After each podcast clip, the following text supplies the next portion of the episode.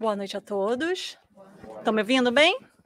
Sim. A gente sempre agradece por estar aqui, né? Boa noite a quem está em casa. Muito obrigada pela oportunidade de trabalho. Que a gente sempre pede a espiritualidade amiga para nos inspirar, que Jesus esteja aqui com todos nós. E hoje é uma palestra bem importante para mim, bem especial. Hoje eu tenho aqui a minha mãe, minha irmã, minha filha, minha comadre, todas sentadas ali, ó. Vocês que são minha família Caminho da Luz. Então, realmente é uma emoção a gente poder estar tá aqui, poder estar tá falando, principalmente sobre simplicidade e pureza de coração. E começamos então contando a história de um orientador que enviou seu discípulo para uma cidade. Essa cidade estava cheia de problemas. As pessoas tinham muitos vícios, muitas enfermidades, e aquele orientador achou então que o seu discípulo já podia chegar ali e auxiliar aquela cidade. E ele vai então, né, todo feliz para auxiliar. Passado 10 anos, 10 anos, o orientador chama o discípulo de novo para saber o resultado. Como que está a cidade agora? O que está acontecendo nessa cidade? E o discípulo disse: Mestre, para dar exemplo da minha virtude, eu retirei-me para o campo. Então ele chega lá naquela cidade, a cidade cheia de gente doente, enfermiça, mas ele achou que ele queria dar o exemplo da virtude dele, né? Vamos para o campo, então, para né, ficar mais zen, ficar mais relaxado. E foi para o campo.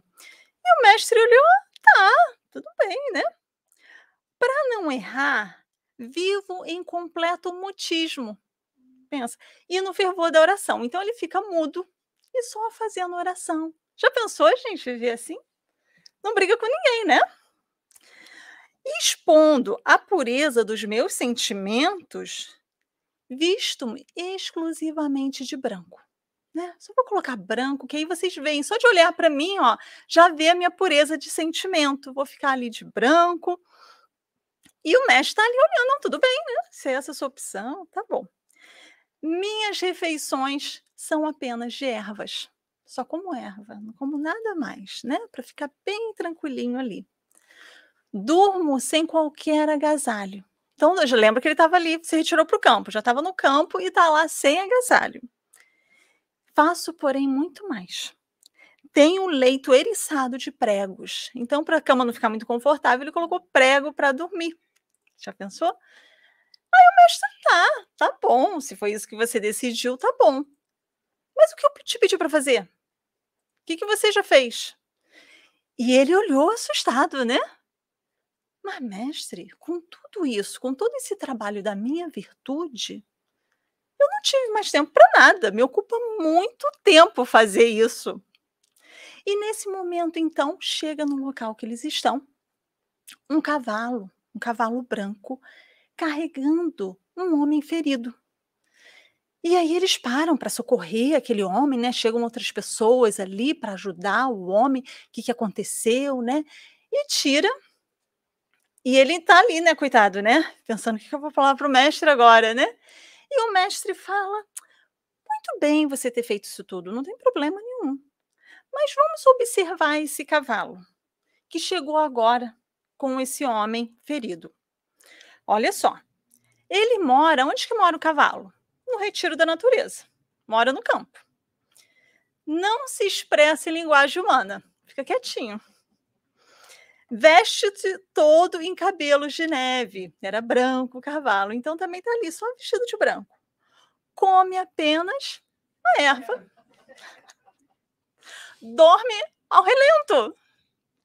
E, pior, é calçado de cravos perfurantes e não passa de um cavalo. E está fazendo mais do que você. Né? Ele está fazendo mais, por quê? Ele vai ajudar essas pessoas feridas e traz até aqui. E isso serve para todos nós. Quando nós buscamos essa simplicidade e pureza de coração, o que, que nós estamos buscando? Nos retirarmos para o campo, ficar todos tranquilinhos ou convivermos com as pessoas. O, como que nós vamos buscar essa simplicidade e pureza de coração? E muitas vezes, e, e essa historinha já estava pronta, mas foi interessante, que nessa semana eu tive muitas dificuldades com o relacionamento com pessoas próximas a mim. E foi bem difícil os dias. Eu tive os dois lados, né? Eu pedi oração, para os grupos pedi oração. Minha irmã falava, tô aqui, tô aqui em oração. E ao mesmo tempo passando por um momento difícil. E aí eu pensava, nossa, mas eu tenho uma palestra para fazer. Só também me disse isso, amiga, você tem uma palestra para fazer. Falei, não, vamos ficar em oração, vamos ficar em oração. Porque é isso. Não tem como, porque eu vou fazer uma palestra, ficar. Peraí, que eu vou ficar relaxado, vou para o campo me preparar. Não, parece que é aí que vem mesmo as coisas, né? Vamos ver como que você está trabalhando. E graças a Deus, graças às orações de todos que eu pedi, eu agradeço, realmente a situação se resolveu. E aí a gente vê o poder da oração, realmente. Mas é isso, é fazer essa oração, é contar uns com os outros, mas é viver em comunidade. Como que nós vamos aprender ter essa simplicidade e pureza se nós não conseguirmos conviver com as pessoas, né? Já é um passo a gente conseguir calar na hora que precisa, né? Então, em Mateus 5 e 8, Jesus então nos fala, né? Bem-aventurados os que têm puro coração, porquanto verão a Deus. Então, se não é como aquele discípulo que faz como que eu vou fazer esse trabalho? Como assim? Como que eu vou trabalhar nessa pureza do coração, nesse sentimento? E é sobre isso que esse texto do Evangelho segundo o Espiritismo, né, que é o capítulo 8, bem-aventurados os que têm puro coração, e tem 1 a 4 que nós vamos estar falando hoje.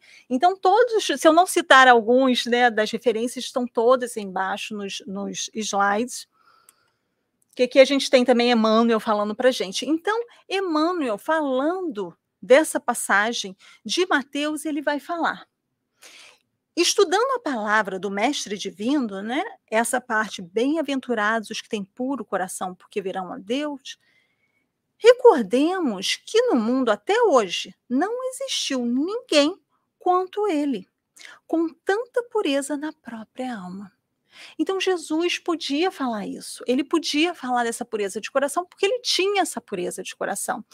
E ele tinha tanto essa pureza de coração, mesmo estando aqui na Terra, encarnado conosco, né? Então ele sabia do que ele estava falando, ele sabia encontrar a presença divina onde quer que ele estivesse, né?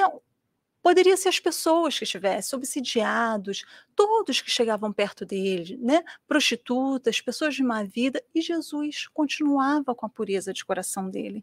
Então ele podia falar isso para a gente, né? para ter essa pureza de coração. E aí nós vamos ver em Marcos 10, 14, quando Jesus diz: Deixai que venham a mim as criancinhas e não as impeçais. Porquanto o reino dos céus é para os que se lhes assemelham. Então, quando Jesus fala isso, nesse momento, o que, que estava acontecendo que Jesus vem para falar, né? Deixai que venham minhas criancinhas. Então, eh, Marcos nos conta que chegava perto de Jesus, chegaram várias pessoas com crianças. Apresentaram então a Jesus aquela monte de criancinha, né? E os discípulos, horrorizados com aquilo, como que vai vir perto do mestre, aquele monte de criança pulando em cima do mestre, né? E tentava afastar aquelas crianças de perto de Jesus para Jesus não se aborrecer, né? Deveria ser a ideia. E aí Jesus vê aquilo e, e, e Marcos vai dizer mesmo: Jesus zangou-se. E não dá nem para pensar em Jesus zangado, né? Mas ele diz isso: Jesus zangou-se com os discípulos e diz, né? Não, deixa que venham minhas criancinhas, né? E ele fala então essa frase, mas ele diz: por quanto o reino dos céus é para os que se lhes assemelham. E aí a gente vai estar tá falando um pouquinho sobre essa interpretação. E ele continua dizendo: Digo-vos, em verdade, que aquele que não receber o reino de Deus como uma criança, nele não entrará. Forte, né? Pensar, nossa, mas como assim, né? Só as crianças vão receber. E depois, então, que ele fala isso, ele abraça, chega com essas crianças, né? Abençoa as crianças. É dito mesmo que ele impõe as mãos sobre essas crianças para abençoar essas crianças. Então a gente vai vendo. E aí a gente pode até falar, nossa, mas como que os discípulos fizeram isso, né? E eu fico pensando até gente, um exemplo que a gente tem aqui, por exemplo, quando o Divaldo vem. Divaldo vem, a gente tenta fazer essa proteção. Já pensou? Tá lá, Divaldo, com os seus 96 anos. E aí chega um monte de criança e fala: "Nossa, não pode, né?" E a gente tenta fazer isso mesmo, né, que os discípulos fizeram, de não, não chega perto, tenta. E Jesus não fala, deixa, deixa que vem. E eu fico pensando Jesus, nessa passagem, um Jesus muito alegre, um Jesus, né, é, é muito querido, querendo estar com todo o povo, não querendo se isolar do povo, chamando, dando sempre ensinamentos, sempre ali ele ensina alguma coisa. E os discípulos também tentando proteger, como nós, né? Como, como eu disse, quando o Divaldo está vindo, a gente quer proteger de alguma, de alguma forma aquela pessoa que está ali, né? Para doar tanto para gente. Em Memórias de um Suicida, o livro de Ivone Pereira, né, que o Beto gosta muito e fala, e falou semana passada, ele é escrito pelo espírito Camilo Ferreira Botelho, que é o Camilo Castelo Branco. Esse é o nome dele todo, Camilo Ferreira Botelho Castelo Branco, que foi um grande escritor português, muito famoso, né? E ele então comete o suicídio. Ele vai para o Vale dos Suicidas e ele então chega ali, é, ele é resgatado depois de um tempo, né? E na parte terceira do livro, eles vão para a cidade universitária. Ele, né, que era um suicida, mais outras pessoas que ele diz ali, que é aquele grupo ali que estava se recuperando para estudar e tem todo um processo de recuperação mesmo no plano espiritual. O livro nos diz que Maria, né, a trabalhadora direta junto aos suicidas, e então eles vão para já estão preparados para ir para essa cidade universitária. E no capítulo 16, a Mansão Esperança, eles chegam cerca de 200 cerca de 200 pessoas vão então começar essa classe. Imagina, gente, 200 pessoas, né? Então se estuda no plano espiritual. Eles chegam lá e quando eles estão ali sendo apresentados quem serão os instrutores, é apresentado a eles três instrutores. E todos os três tiveram contato, de alguma maneira, com Jesus. E um desses instrutores, que é o Aníbal de Silas, ele foi um dos meninos chamados por Jesus para passar a mão, que Jesus passou a mão na cabeça dele. Então, para quem quiser, novamente, é o capítulo 16, A Mansão da Esperança, na parte terceira, do, do Memórias de um Suicida, que conta ali. A gente não vai contar tudo que fala ali sobre ele, mas o que é dito é que ele, depois de crescer ali com aqueles ensinamentos de Jesus, mesmo depois de Jesus crucificado, ele continua pregando o evangelho, principalmente para as crianças e jovens. Ele faz esse trabalho, então. E passam algumas encarnações ele trabalhando, vindo, sofrendo muitas encarnações, mas ali sempre trabalhando com jovens e crianças. E é dito até que a imagem dele, que a fisionomia dele parece um jovem, parece um adolescente, porque ele carrega aquela doçura de criança, de jovem, né? E até que um dia Jesus pede a ele que ele comece a trabalhar com os suicidas. E ele vai, né, pede, vá trabalhar, né, no plano espiritual, vá trabalhar então com a minha mãe junto a esses seres. Então, para a gente ver a importância do trabalho, né, que ninguém está abandonado, e ele está ali então trabalhando um desses seres. Então, isso se torna para gente, esses fatos, uma coisa mais real, personagens reais, personagens que existiram. E, e isso tocou essas pessoas, né? Não foi uma coisa só de, ah, deixa passar, né? Ou é só um ensinamento. Não, Jesus realmente valorizou as crianças. A pureza de coração, a pureza do coração é inseparável da simplicidade e da humildade. Não dá para ter pureza de coração, então, sem simplicidade e sem humildade. Exclui toda a ideia de egoísmo e de orgulho. Então, se eu pensar assim, eu sou, eu tenho simplicidade e humildade, é só pensar, eu sou orgulhoso? Somos, né? Todo mundo tem aquele orgulhozinho, aquela, né, aquele egoísmo, né? Não tem como. Um pouquinho. Então a gente tem, precisa trabalhar isso. É o primeiro passo, você não? Ah, tá, tem grandona. Então não dá para separar, né? Não adianta a gente querer, a gente pode até ir para o campo, gente pode relaxar, mas ó, convive com as pessoas. Na questão do livro dos, dos espíritos, na 785, Kardec pergunta: qual o maior obstáculo ao progresso? Qual é? Todo mundo sabe, essa todo mundo sabe. O orgulho e o egoísmo. E eles, né, os, os espíritos respondem de, e dizem: refiro-me ao progresso moral. Por conta intelectual se efetua sempre. Então a gente vê o progresso acontecendo, né? Mas realmente o nosso progresso moral está muito vinculado ao egoísmo e ao orgulho. Quando nós começarmos a trabalhar essa simplicidade, essa humildade, nós vamos começar, né, deixar um pouco de lado o egoísmo e o orgulho que são as duas travas que temos, né? Então, realmente faz sentido. E o Evangelho segundo o Espiritismo vai nos dizer, né? Por isso é que Jesus toma a infância como emblema dessa pureza, do mesmo modo que a tomou como o mesmo modo que a tomou como da humanidade. Então, o que, ele quer dizer aqui, né? O, o Evangelho segundo o Espiritismo poderia parecer injusta essa comparação. Se você pensar, Ué, mas espera aí, como que Jesus fala que a infância é pureza e simplicidade se o espírito já reencarnou várias vezes? Se ali está um espírito de alguém que já foi adulto várias vezes. Então o evangelho vai dizer assim, realmente, se você pensar desse modo, não vai fazer sentido essa comparação.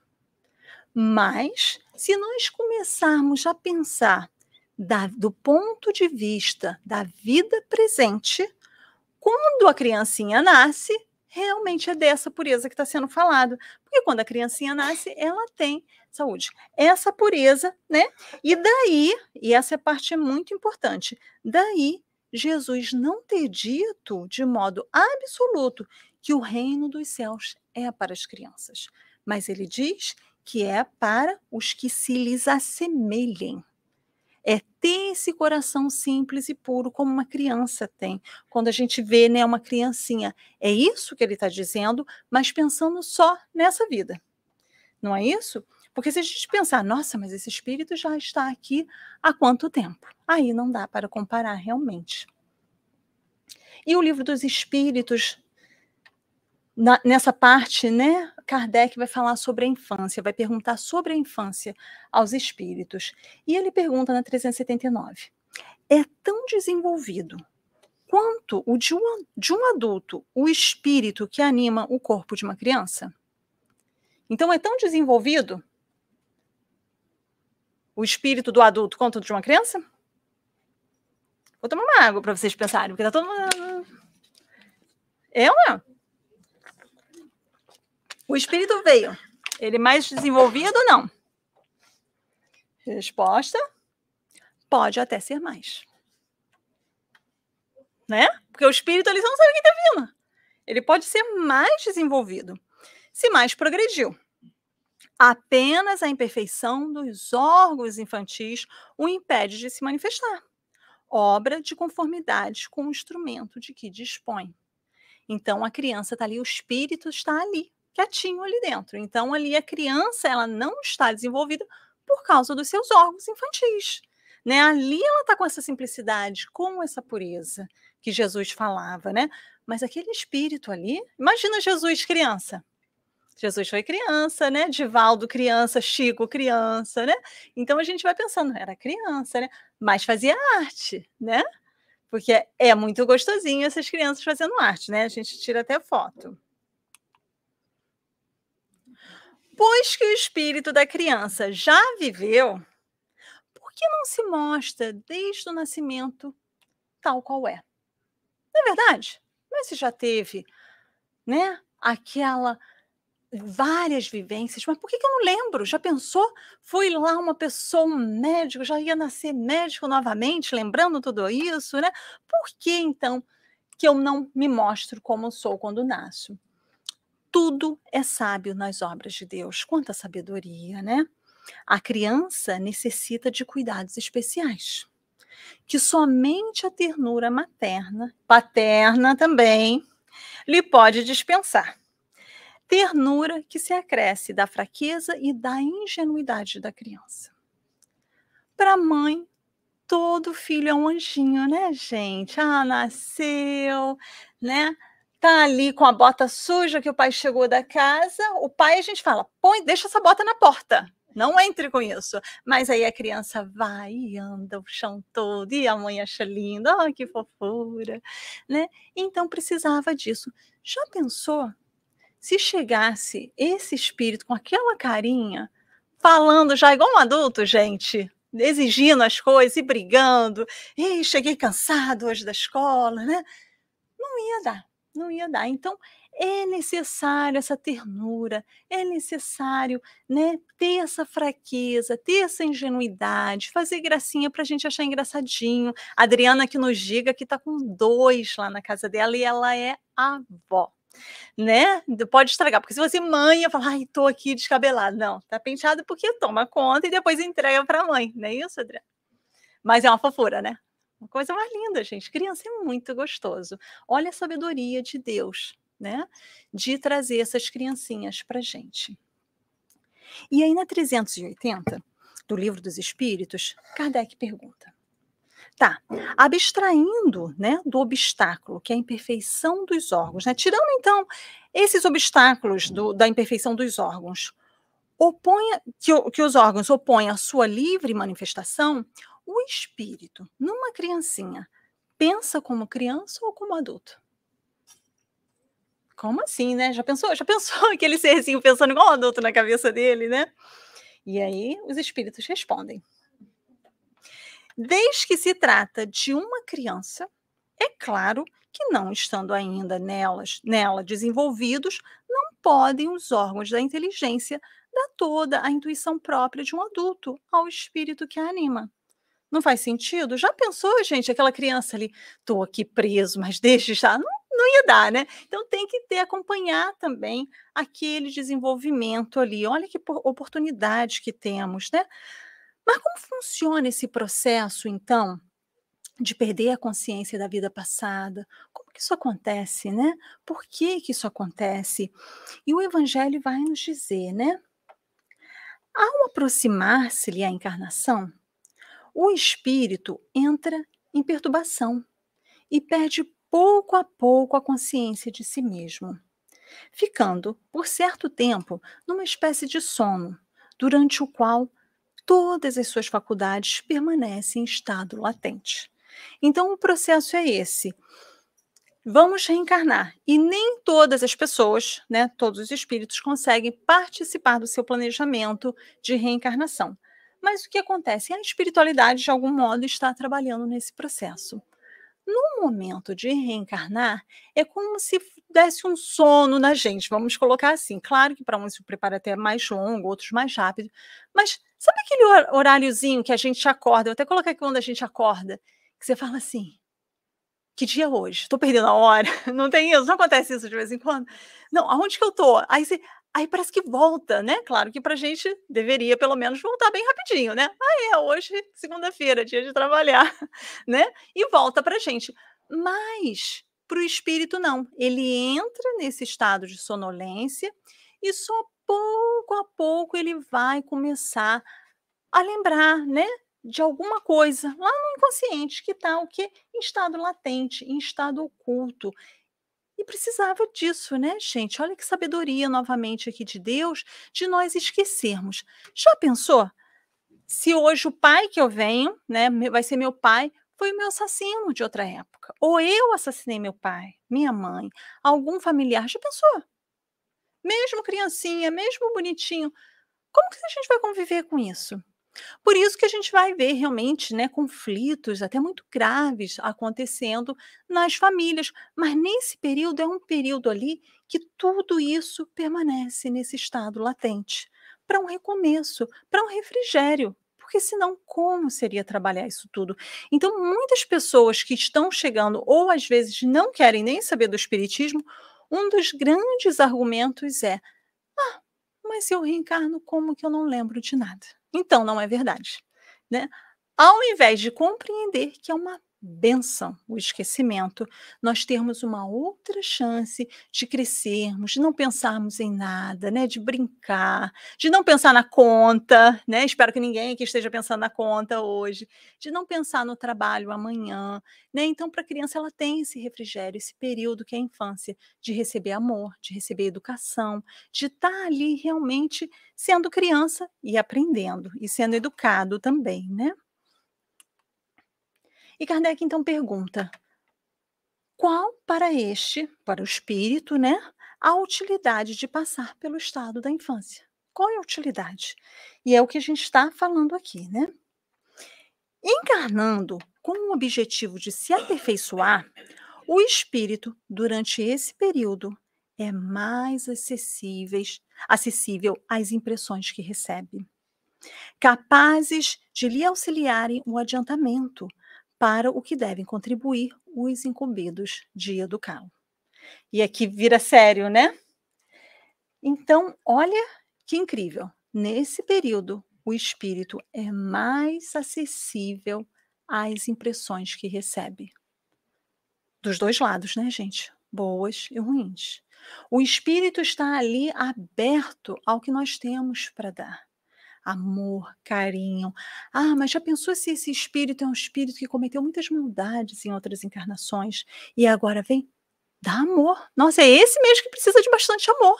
Ah, mas esse espírito já recebeu. Então dá mais amor, porque amor, educação, é um entendimento que nós precisamos, né? Para essas crianças. Nós precisamos fazer isso, né? Nós, como espíritas, sabemos que tem evangelização infantil, né? Nós podemos trazer os nossos filhos e muitas pessoas podem dizer assim: "Ah, mas tal criança lá, hoje é um adulto assim assim e foi criado em centro espírita". Quantas pessoas me falam: "Foi criado dentro da igreja" e tá assim. Já pensou se não fosse? Né? Que seria, se você está achando que está terrível agora e foi criado dentro da igreja, se não tivesse sido criado dentro da igreja. Então é muito importante nós fazermos pelos nossos filhos, ah, tá dando uma preguiça, meu filho hoje não quer ir, choramingou. Pega, traz. Né? Traz porque é importante. Nós precisamos que nossas crianças estejam aqui, né? Já ouvi dizer algumas pessoas dizendo que não está tendo criança mais no centro espírita. E eu me sinto abençoada, eu acho que todos nós aqui do Caminho da Luz, de saber a quantidade de criança que nós temos aqui na evangelização, não só criança, como jovens, né? E é importante a gente falar isso, é importante a gente divulgar o quanto é importante. A evangelização que começa dentro da barriga, a pessoa está grávida, vai para a evangelização, porque você já está educando esse ser. E essa é a importância, né? É preciso observar que Segundo os princípios da reencarnação, os mesmos de hoje desempenharão amanhã, junto de nós, a função de pais e conselheiros, orientadores e chefes. Ah, mas por que a gente fala tanto das crianças, né? Porque nós vamos ser crianças também. Pense hoje na criança que nasceu hoje. Hoje. Daqui a quanto tempo essas crianças serão, estarão fazendo tudo? Estarão sendo né, pais, conselheiros, orientadores e chefes? 30 anos? Né? 50 anos? Quantos de nós estaremos aqui? Eu espero estar, né, gente? Daqui a 30, 50, eu acho que já é mais difícil, né? Mas podemos. É, nós dá. Mas realmente, então, o que, que nós precisamos fazer? Trabalhar nessas crianças são eles, os pais de amanhã. São essas crianças que nós estamos educando que vão educar os filhos delas. Serão os conselheiros, os orientadores, serão os chefes, serão os presidentes. São dessas crianças que nós estamos falando, né? Não nos cansemos, pois, de repetir que todos os bens e todos os males que depositarmos no espírito da criança ser-nos-ão devolvidos parece até uma ameaça, né? E quem está dizendo isso é Emmanuel no livro da Esperança. No livro da Esperança, gente, da Esperança, não é ameaça. O que, que ele está dizendo aqui, né? Não estou te ameaçando. Se você criar uma criança sem dar educação para ela, ela vai ser seu pai, ou seu avô, seu bisavô, né? E vai ser essa pessoa que você deu educação que vai passar a educação para você de novo. Né? Se você não conseguiu tratar essa criança bem, você vai receber isso né? E eu estava vendo, não sei se vocês acompanharam um caso que aconteceu em maio, e na Pensilvânia. A polícia chegou na casa de. Não, aliás, a polícia chegou, uma vizinha chamou a polícia para duas meninas que estavam num lugar perigoso, um, bal... um, um, uma coisa, um galpão é, é, abandonado que estava perigoso, né? E a vizinha viu ali aquelas meninas. Então, ali dentro daquele lugar e chamou a polícia para que fosse lá, né? Falar para as crianças que o negócio não estava tão bom ali, né? E ele chega, então, o policial chega e vai conversar com essas duas meninas. E as meninas dizem: Não, eu sei que aqui é perigoso sim, mas eu já estou indo para casa, meus pais nem sabem que eu estou aqui, né? E aí você vê ela tenta fazer, elas tentam dar aquela proteção para os pais, né? Meus pais nem sabem, a gente já está voltando para casa, a gente não vai voltar mais aqui, pode deixar. Mas o policial reparou que tinha alguma coisa errada. As crianças estavam subnutridas, não estavam tão bem, estavam bem sujinhas. E ele disse: Eu quero então ir até a tua casa conversar com teus pais. E chegando na casa, eles, ele encontrou, eles encontraram, acho que eram dois policiais, sete crianças. Algumas crianças estavam até escondidas, porque os pais estavam. E os pais, né? Sete crianças e os pais. As crianças têm 4, 6, 8, 10, 12, 14, 16. Essas crianças são americanos, tá, gente? Porque a gente fala, ah, mas isso é coisa né, de imigrante. A gente tem uma tendência assim, né? Não, americanos. E chegaram lá nessa casa, além das sete crianças, era uma casa pequena, tinham vários animais. Tinha cachorro, gato, cobra, não sei o que, não sei o que, não sei o que. Tinha um monte de coisa. Vocês não viram esse caso? Ninguém viu. E aí tinha. Os animais tinham mais alimentação do que as crianças. A geladeira ficava trancada com cadeado. As crianças eram subnutridas, nunca tinham ido na escola Muitos os policiais pegaram, né? Aqui vai todo mundo para o hospital, levou. Algumas crianças não sabiam, e dessas crianças todas só tinha um menino que era de seis anos, os outros todos meninas. Várias dessas crianças não sabiam a data de nascimento, nunca tinham ido à escola. Subnutridas, é, é, muitos tiveram que raspar a cabeça, porque tinha bichos na cabeça. Não era piolho só, não, era uma coisa assim. E a descrição disso foi assim, sabe assim, quando você fala, como assim? É, não, é lá, não é lá na África que a gente está falando, não. É aqui na Pensilvânia. Como assim?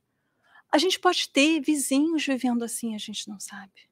Essas crianças não tinham acesso ao hospital e várias doenças, os dentes todos podres, tudo. Imagina, uma sujeira, fezes dentro de casa, não trocavam de roupa. Imagina. E aí a gente não fala isso como crítica. Porque nós, como espíritas, nós pensamos o quê? Quem são esses espíritos? Qual foi a educação que esses pais tiveram? Para passar isso para os filhos. E a gente vai ver que as meninas tentaram proteger. Não, não, meus pais nem sabem, eu já estou voltando para casa. Porque se elas tivessem a noção que elas estavam sendo maltratadas assim, nossa, vai lá mesmo, né? Vai lá e me salva daquilo. Elas nem conseguiam compreender a vida que elas viviam né? nem compreender que aquilo ali era um abuso, porque era a vida que elas conheciam. De repente, a vida que esses pais conheciam. O que cabe a nós é o quê? Fazermos oração para essas crianças, para esses pais que hoje estão respondendo o processo. Nós sabemos aqui, num caso desse, as crianças estão todas retiradas da família, mas não são colocadas à adoção, porque tem pais. Então elas vão para foster home, que são, né, explicando para quem não sabe ou para quem está no Brasil assistindo, que são casas, famílias que se dispõem, infelizmente, porque vão receber né, do governo uma soma que é um, dinheiro bom, e eles recebem então aquela ajuda ali. Muitas pessoas fazem isso um trabalho. E aí vão receber essas crianças. Depois que elas forem né, tratadas, estão no hospital, estão recebendo ajuda. Casa vai pegar sete crianças juntas, crianças com esses problemas todos? Porque imagina o que, que é né, essas crianças serem colocadas agora na sociedade. Esses irmãos vão ser separados. Pensa que sofrimento isso, né? Além de serem separados, como que vai ser? Imagina, tinha criança ali entre quatro, quatro tem uma maior chance de se recuperar. O que está com 16, a que está com 16, imagina a dificuldade de reentrar na sociedade, né? Então a gente vai vendo exatamente isso, né? Todos os bens e todos os males que depositarmos no espírito da criança se nos são de devolvidos. E nós, como sociedade, precisamos realmente compreendermos o nosso papel na sociedade. Ah, mas eu não tenho filho, eu não preciso saber disso. Que a gente possa fazer igual Jesus fez, né? Deixar enviar minhas criancinhas. Na hora que a gente vê uma criança chorando, uma criança, né, às vezes está lá esperneando e a gente vê a coitada dos pais que a gente possa fazer uma oração. né, que essa criança possa estar recebendo o carinho necessário, que essa família da Pensilvânia realmente, esses espíritos, né, que são nove espíritos, né, que vão constituir famílias, que eles possam estar sendo acolhidos também, que possamos nós estarmos em oração por essas pessoas, porque é muito triste e acontece o tempo todo né? Não é uma notícia assim que ah, só de vez em quando acontece, né? Nós vemos esses maltratos. Então, realmente, que possamos compreender esse trabalho, né? Outro dia eu ouvi alguém dizendo: eu pago o imposto da casa muito alto. Nem tenho criança, mas pago para a escola. Não podia as pessoas, a pessoa dizia assim, e a gente não fala, né, gente? Porque agora a gente já fica quietinho, não responde isso, porque a pessoa não tem entendimento. E dizia, não podia, então, quem não tem filho não pagar? Não, deveria pagar até mais, gente, porque você está fazendo uma, uma ajuda para o mundo e para nós mesmos, né? Porque nós seramos, seremos as crianças. Na hora que nós compreendermos isso, a gente vai, não, vou pagar mais, até pouquinho, né? Eu quero pagar bastante de imposto porque realmente nós pagamos tanto pela escola como pelas prisões. Né? Então, o que, eu prefiro investir mais? Educação para as crianças. Né? Esse amor pelas crianças, que somos nós. Volta lá o nosso egoísmo, né? Parece até que a gente está falando para o outro, está sendo puro e simples, mas realmente volta para a gente mesmo. A criança é uma edificação espiritual dos responsáveis por ela. Novamente, a criança é uma edificação espiritual dos responsáveis por ela. Nós somos responsáveis por essas crianças, né? Não existe criança, nenhuma só, que não solicite amor, auxílio, educação e entendimento. Quantas vezes nós vamos falar, vou doar alimento, doe, vou doar alimento e tá bom. Não, é toda essa parte, né? É todo um trabalho que a sociedade precisa fazer. E a gente está crescendo nisso, a gente já está fazendo mais esses trabalhos de não é só da comida, né? Não é só da educação. Auxílio, amor, dar esse entendimento, trabalhar, né? E nós, novamente, espíritas, podemos mais, podemos trazer as nossas crianças para a evangelização. Falava antes, né? Tinha pediu ali a música Evangelize. Eu falei, pronto, já falou a palestra toda Vamos evangelizar essas crianças, vamos chamar essas crianças para perto de nós, né?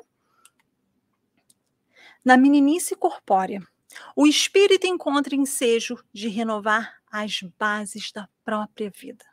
É nesse período, então, que vamos trabalhar essa base, essa simplicidade, essa pureza, vai ser trabalhado ainda mais nessa fase.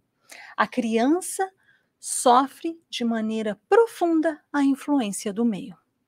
Então, o meio que a criança vive vai influenciar essa criança de maneira profunda.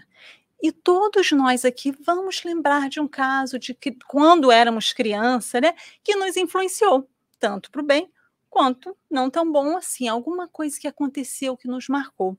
E eu gostaria de trazer um caso aqui da minha infância, quando eu tinha oito para nove anos, não lembro muito bem, vamos lá, a filha do primo do meu pai. Chegou? É distante, a parentesco. Chegou e a gente mora no, a gente morava na, numa cidade chamada Vassouras, que é no interior de, do Rio de Janeiro, e ela era do Rio de Janeiro. E ela foi passar ali então alguns dias, não sei se eram semanas, passar um tempo lá né, na cidade. E ela se encantou por mim. Eu, minha mãe teve cinco filhos, tem cinco filhos, e eu sou o número quatro. Então, gente, eu não estou reclamando, recebi carinho. Minha mãe está aqui, gente, recebi muito carinho. Mas o número quatro já não tem tanto essa atenção. Gente, já, tem gente que já sabendo, eu sei o que, que é, né? Quando tem muito, você fica ali número quatro, caçulinha, ainda recebe mais atenção que a caçulinha, mas você não chegou nem a ser caçulinha. Pronto. Então tá eu lá, número quatro, não tinha muitas pessoas assim paparicando. E essa moça se encantou por mim batia na porta lá de casa e chamava minha mãe: Posso levar Meli para brincar? Posso levar Meli no jardim? E me levava, e eu encantada com aquilo, porque ela só me chamava, gente, não eram meus irmãos, não. Olha, eu me sentindo importante, né? E aí, quando ela foi embora, esse foi o fato que eu não esqueço nunca. Ela escreveu uma carta, me mandou uma carta do Rio de Janeiro, gente. Chega a carta do Rio de Janeiro para mim, para mim, no meu nome. Pensa, oito, nove anos, você recebendo uma carta, era a primeira carta da minha vida que alguém me escreveu e eu me sentindo lá toda importante. Como isso marca, né? Como isso marca a nossa vida. Sexta-feira agora, vou tentar falar sem chorar. Ela desencarnou. E eu fiquei em oração por ela. Eu falei, gente, essa pessoa marcou a minha vida numa carta, num carinho, né? Que a gente vai lembrar para sempre. Eu fiquei em oração por ela, pensando onde quer que você esteja, que a minha carta agora chegue até você, o meu amor chegue até você, porque aquilo foi tão positivo na minha vida, tanto que quatro décadas se passaram e eu lembro da história. Então, como é gostoso, gente, nós temos essas pessoas que chegam lá de não sei aonde, e nós podemos ser essas pessoas na vida de uma criança. Uma criança que não é tão ligada a você diretamente, mas chega, fica o carinho, né? Então é importante nós pensarmos nisso. A criança sofre de maneira profunda a influência do meio. A gente vai vendo aqui, de, quem não vem no domingo, venha pelo menos uma vez para ver. É lindo ver a quantidade de criança que nós temos aqui. E, né? Aí vem o nenenzinho, vem o maiorzinho, aí daqui a pouco a gente vê que ele já cresceu, já está imenso. E o carinho que a gente tem, que a gente possa sempre estar tá fazendo essa oração, chegando perto de uma criança e perguntar se ela está bem, como que ela está. Pode não parecer, gente, mas para aquela criança pode ser diferença. Para outra, e não todo mundo chega e me fala oi, mas para outras não. E às vezes a gente não repara isso. Então que nós sejamos essa boa influência na vida das nossas crianças crianças, nem que a gente faça uma oração por essas crianças, né? No curso dos primeiros anos, e aqui o Evangelho segundo o Espiritismo novamente vem, vem nos dizer, né? O espírito é verdadeiramente criança, por se acharem ainda adormecidas as ideias que lhes formam o fundo do caráter. Então, criança é criança né? Vamos ser sempre criança. A gente fala assim: ah, mas tem umas crianças que têm uma índolezinha que não é tão boa. É criança. Essas crianças estão abertas a receber amor, a receber educação, a receber auxílio. E aí vem uma frase para nós refletirmos que é muito importante. Como esperar o aprimoramento da humanidade sem a melhoria do homem? E como aguardar o homem renovado sem um amparo à criança. Nós precisamos compreender isso. Acontece alguma coisa, foi o presidente, foi aquele lá que é rico, foi não sei quem. Não, gente, é a criança, é o amparo à criança. Como que nós vamos ter uma humanidade aprimorada sem a melhoria do homem? E como ter um homem já aprimorado? Não, quando crescer, vai lá e se educa. Quando crescer, fica bom. Não, é o amparo da criança a nossa, né, a nossa humanidade, o nosso planeta só vai evoluir, só vai passar ao processo de regeneração quando, com certeza, compreendermos o amparo à criança. Né? É essa criança que nós precisamos educar, entender, valorizar. É criança, deixa para lá, não deixa não, né? E tá chorando, que bobagem. Não, gente, nós precisamos, é esse momento, conversar com a criança, né? É imprescindível reconhecer que a reconstrução do planeta é iniciativa educacional. Não vai ser dos políticos, não vai ser dos grandes empresários, é da educação. Educação, principalmente a educação dentro de casa dentro do lar. A criança é o futuro. E todo mundo pode dizer que, nossa, eu era criança e ouvi isso também. Quantas vezes eu ouvi isso? Isso vai ser sempre né, na moda. Né? A criança é o futuro. Por quê? Porque tem criança o tempo todo e é o futuro. Nós somos esse futuro que antigamente nós crescíamos ouvindo. Não, vocês são o futuro, vocês têm que fazer, porque vocês são o futuro. O futuro. E nós somos, né? E agora eles são, e nós seremos novamente. Olha que interessante, né? As crianças são os seres que Deus manda à nova existência. Para que não lhe possam imputar excessiva severidade, dá-lhes ele todos os aspectos da inocência. Né? Então precisa que assim seja, né? Aquela criança inocente, né? Aquele trabalho que está sendo feito ali para a gente né, dar as boas-vindas a essas crianças. Não foi, todavia, por elas somente que Deus lhes deu esse aspecto de inocência. Foi também e, sobretudo, por seus pais, de cujo amor necessita a fraqueza que os caracteriza. Então, por o espírito que está vindo, ele precisa dessa fase, né, para estar ali trabalhando tudo aquilo enquanto a consciência está adormecida, e para os pais também, para receber, né, para dar esse carinho, enquanto não sabe ali quem é esse essa personalidadezinha ali que está ali, né? Então os pais também precisam isso. E realmente, se o espírito viesse já com difícil, né, de lidar, seria bem mais difícil para os pais. Sabedoria de Deus. E olha aqui, gente, essa essa assusta. E vós mesmos, ao morrerdes, vos achareis num estado que é uma espécie de infância entre novos irmãos. Já pararam de pensar nisso? Quando nós morrermos, para onde que eu vou? Quais vão ser os costumes? O que, que eu vou aprender? Exemplo, a nossa vinda para cá. Chegamos para cá, com exceção de poucos, que já sabia tudo que ia fazer aqui, que já sabia inglês, que já sabia cultura, que já sabia. Eu já morava aqui, então, esse. Mas geralmente é. Chegamos aqui sem saber a cultura, podemos saber um pouquinho do inglês, muitas vezes, muita gente não sabe. Precisamos de alguém para nos dirigir para todos os lados. A gente não consegue se locomover, porque se a gente fosse se locomover, né, ia ficar perdido. E a gente precisa. A gente não está como uma criança quando chega. Ó, você tem que fazer isso, a documentação que você precisa é essa. Você precisa. Para ir no médico, gente. Você precisa de alguém para te levar. Porque você não consegue falar com o médico né? Não foi assim? Vai ser assim no plano espiritual. Se eu não tiver essa simplicidade pureza de coração de chegar no plano espiritual e receber a atenção desses irmãos espirituais elevados que vão nos auxiliar, eu vou dizer, eu não quero sua ajuda. Não, não quero não. Peraí que eu vou achar meu caminho. Como? Qual é o seu caminho? Qual é o nosso caminho? Para onde que eu vou? Quais são os costumes? Então nós precisamos dessa simplicidade, dessa pureza, porque já já já vamos estar lá no período de infância de novo. Aí chegam lá, a gente se acostuma, tudo bem, né? Mas eu preciso fazer isso, eu preciso ser leve, eu preciso ter esse, né, essa espécie de infância que é essa simplicidade e humildade.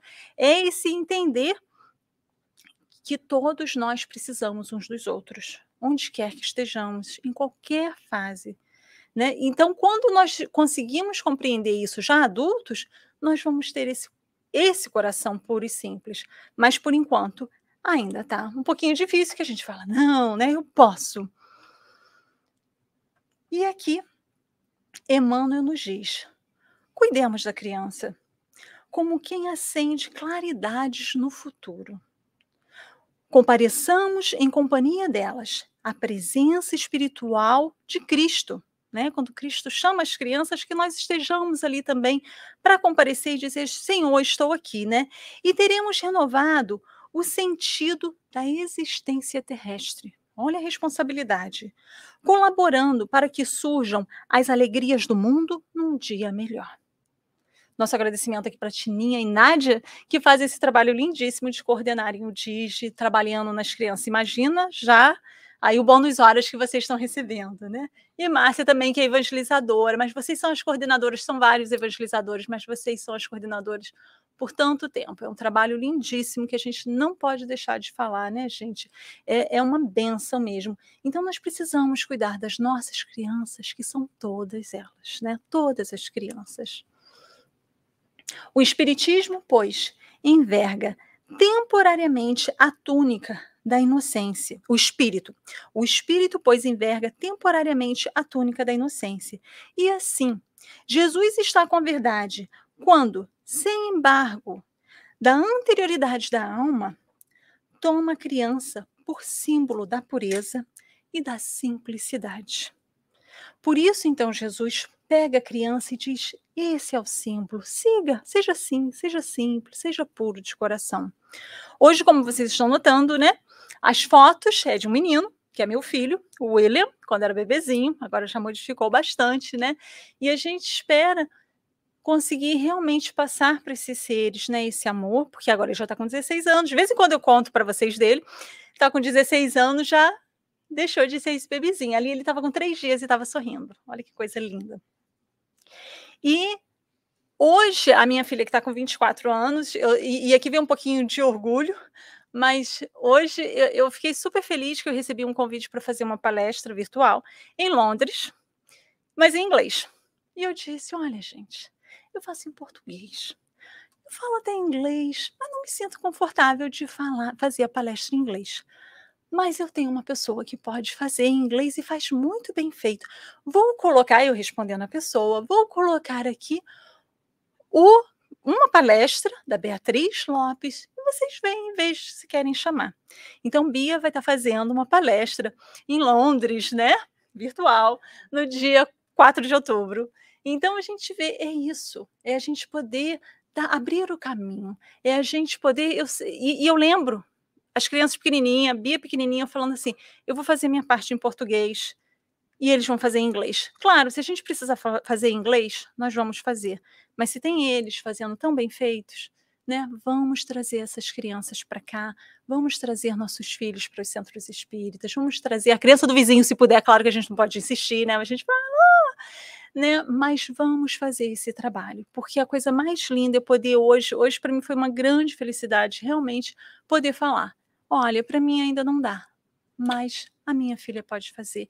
Então traz essa coisa assim dessa felicidade, desse desse momento de falar, Senhor, eu estou tentando, né? Eu estou trabalhando. Não é fácil, né? Passamos por momentos difíceis, mas que nós possamos saber no dia que estiver mais difícil, gente, vamos estar na casa espírita, porque já está difícil sem a casa espírita, né? Com a casa espírita, sem a casa espírita, eu nem sei, né? Então, realmente que a gente consiga fazer esse esforço, que a gente possa, né, entender que essa simplicidade, essa pureza de coração realmente vai vir aos poucos, que a gente possa fazer, né, manter a calma, meditar, isso tudo é válido, né? Que a gente possa realmente fechar a nossa boquinha quando estiver falando demais, que a gente possa fazer todos esses passos do nosso exemplo do começo, mas realmente que a gente possa interagir também, que a gente vai passar por dificuldades com as pessoas, mas acima de tudo, eu espero que hoje, né, a partir de hoje, quem está ouvindo a palestra em casa ou quem está aqui, que a gente possa olhar uma criança com olhos diferentes, né? Pensando é o futuro, de verdade, né?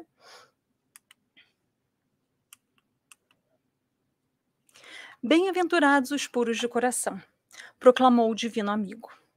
Sim, bem-aventurados os que espo esposam o bem para sempre, porque semelhantes trabalhadores da luz sabem converter a treva em claridade, os espinhos em flores, as pedras em pães, e a própria derrota em vitória, criando, invariavelmente, o céu onde se encontram e apagando os variados infernos que a miséria e a crueldade inflamam na terra para tormento da vida. Boa noite a todos, fiquem com Deus.